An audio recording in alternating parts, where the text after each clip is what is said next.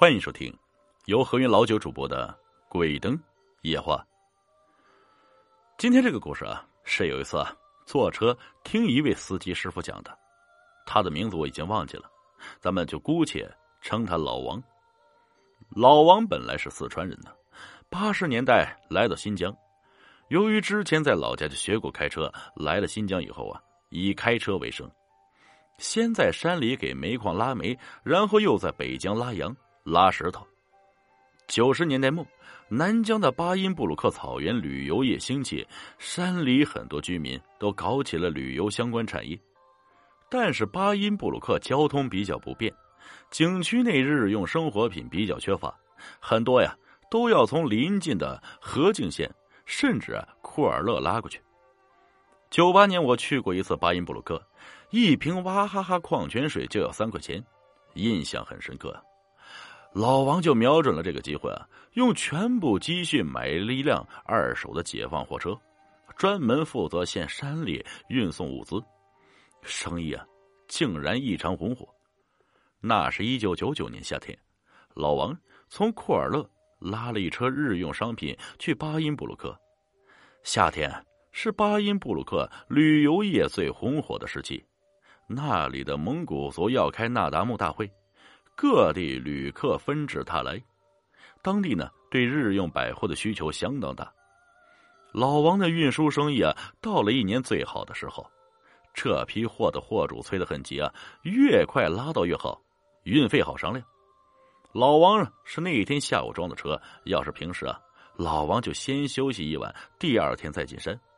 但是这批货催得紧，老王准备开夜车，连夜进山。老王是老司机啊。开夜车是司空见惯的事情，于是老王拉着这批货，傍晚从库尔勒出发了。晚上十一点半啊，老王到达了巴伦台，是河静县下面的一个镇，在南疆大大的有名啊。给车加了油，休整了片刻，就又出发了。从库尔勒到巴音布鲁克的路分为两段，前一段到巴伦台为止，路况还是比较好的。一路上人迹也多，但过了巴伦台，特别是过了巴伦台老镇，那就是另外一番景象了。基本就没有像样的路，基本也没有什么人烟。再进山前，完全就没有一丝的绿色。老王毕竟是老司机啊，倒也不怕什么，但也得打起十二分精神来开。因为没有像样的路，晚上在这里开夜车还是很容易迷失方向的。大概开到三四点的样子，老王有些顶不住了，精神过于集中，就特别容易犯困，这是人的本能。作为老司机，老王深知现在那是最危险的时候，宁可先休息一下，也不要困着开车。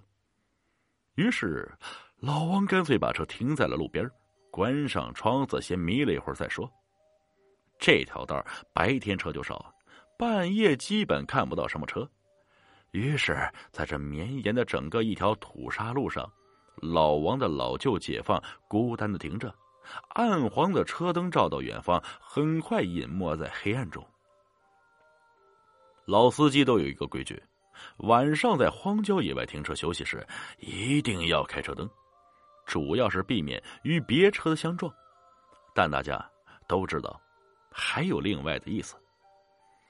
也不知过了多久啊，半梦半醒的老王忽然听见了砰砰的声音，他也没在意，继续眯了一会儿。可这个砰砰的声音似乎越来越大，而且是越来越近。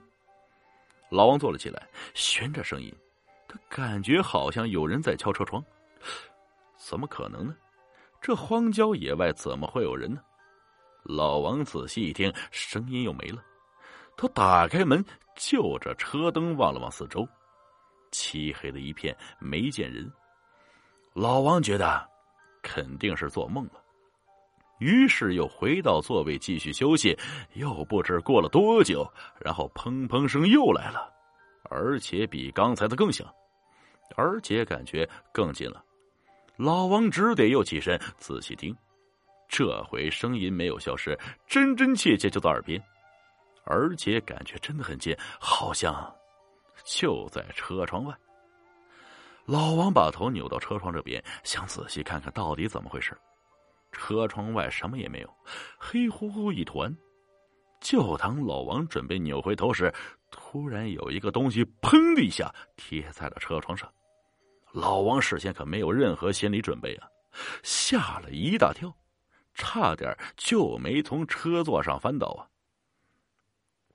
惊吓过后，老王看清了那个东西啊，那竟然是一只手，那手紧紧贴在车窗外，一动也不动。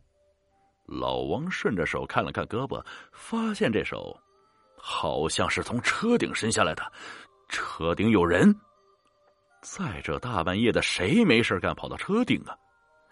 老王百思不得其解，身上是冷汗直流。就在这时，那贴在车窗外的手忽然又动了，砰砰拍打着车窗，这声音跟刚才听到的是一模一样。感觉车顶上的人在请求老王开窗。老王当时就感觉这灵魂都出窍了一般，他的第一反应是绝对就不能开窗，而第二反应就是赶快发动车。事后老王自己也不知道为什么会有这两种反应，反正当时老王就这么做了。车子发动了，无人的野外发出了汽车响亮的马达声。打破了周围的寂静。诡异的是，随着车子的发动，窗外的手没了，完全消失了，好像就是一瞬间。老王也不管车顶还是窗外了，反正赶快把车开起来，离开了这个鬼地方。也不知开了多久啊，老王依稀看见前面的灯光，跳动的心这才渐渐平复。那个灯光来自这里的一个道班，凭经验应该是到驼峰道班了。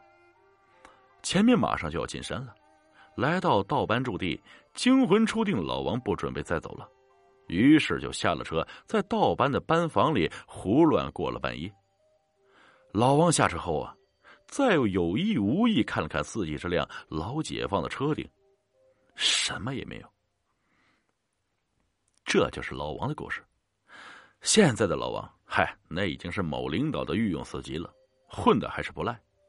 老王给我讲这个故事时，笑侃：现在陪大人们下基层视察时，不管大人们再怎么有兴致，他也不敢在外面跑夜车了。尽管他现在开的座驾比当初的二手老解放要很多，好很多呀。本集故事播讲完了。感谢各位听众的收听，我们下集再见。